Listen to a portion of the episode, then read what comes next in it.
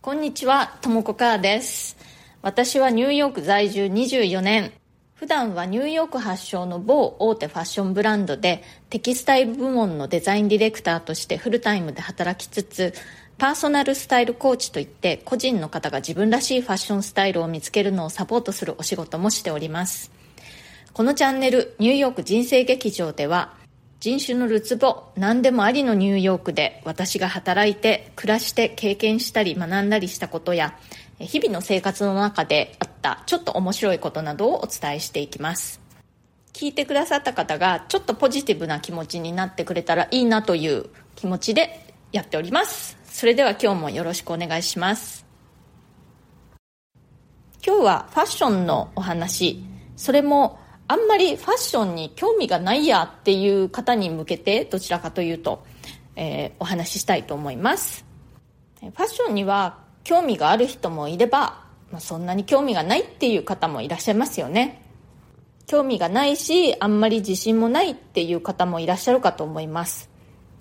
私はみんながみんなね、そのファッションを頑張れっていうつもりはないんですよ。ただ、えー一つ避けて通れない課題というのはですね、あの人類何かしら毎日来たり、あの外に出る場合は靴履いたりね、あのカバンを持ったりしなきゃいけないっていうことなんですよね。洋服に興味がないからって何も着ないで過ごすっていうのは、まあちょっとかなり難しい人生というまあ、買うなり借りるなりして何かしらこう着るものをね毎日着るものを調達しないといけないっていうことなんですね。でファッションに興味のある方はまあいろいろとどんなものが今世の中に出ているのかなとか見てみたりとか自分はどんな服装をしたいかなって考えたりとかそのこと自体が結構楽しいと思うんですけれどももうなるべくそんなこと考えたくなくて何でもいいからちょっといい感じにしたいんだっていう方もいらっしゃると思います。今日はそういうおしゃれにあんまり興味がない方がちょっと失敗しがちな落とし穴についてお話ししたいんですね。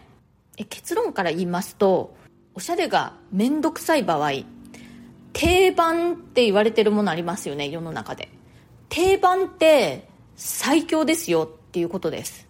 とりあえずね定番を選んどけばあんまり間違うことありません。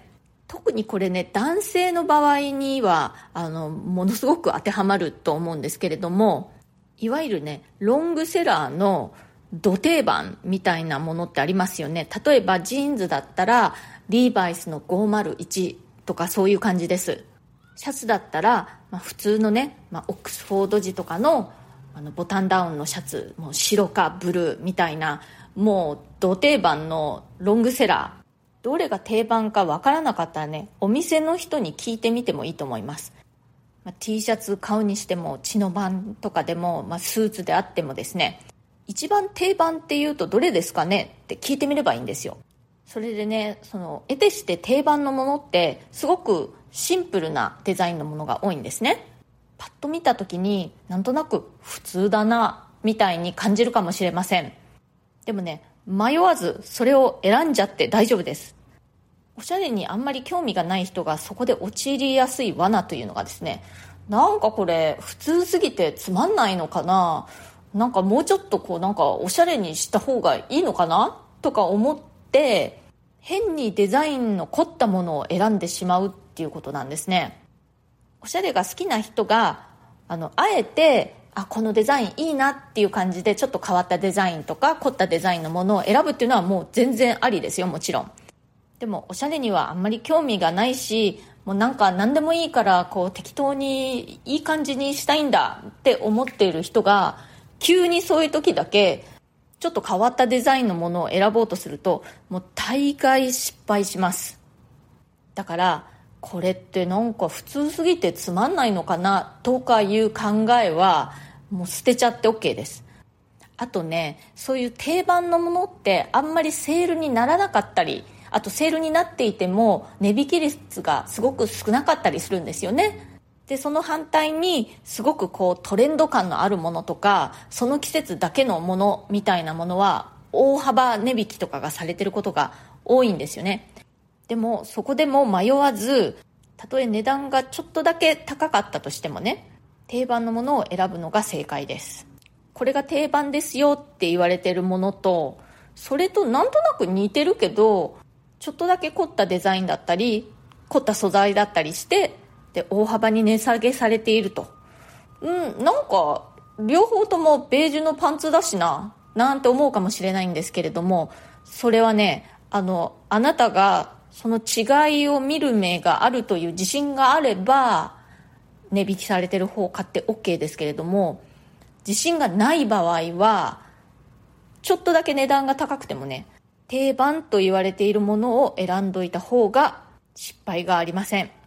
定番のものっていうのは本当に普通に見えて普通すぎてつまんないのかななんて思うかもしれませんけれども定番が定番として生き残ってきた理由っていうのがやっぱりあるわけなんですね。やっぱりそれは長い期間たくさんの人に愛されてきたデザインだということなんですよ。なんかこれじゃあ普通すぎてつまんないからこっちの方がなんかちょっと凝ってるしここにポケットがついてるしここに切り替えがついてるしここにあの色のステッチがついてるしとかなんかちょっとだけプラスアルファがあるしみたいな理由でそっちを選んでしまいがちかと思うんですけれどもそこが失敗ポイントになったりするんですよねの覚えておいてほしいのは凝っているイコールおしゃれではないっていうことなんです。本当にこれはね口を酸っぱくして言いたいです。おしゃれにあんまり興味がない方がね良かれと思ってちょっとだけ凝ったものを選ぶ時それこそがまあ、失敗の原因になったりします。本当に。だからこれが定番ですよって言われたものがなんか物足りないなって思っても心配しなくて大丈夫です。そういうものを身につけるとね割と好感度ある感じに仕上がりますよ。本当少なくとも残念とかね謎とか言われるような感じにはならないと思います。はい、今日は少しファッション関係のお話をさせていただきました。いつもね、結構、あの、ファッション好きの人に向けて話すことが多いんですけれども、今日は逆に、おしゃれにはそんなに興味がないっていう方のための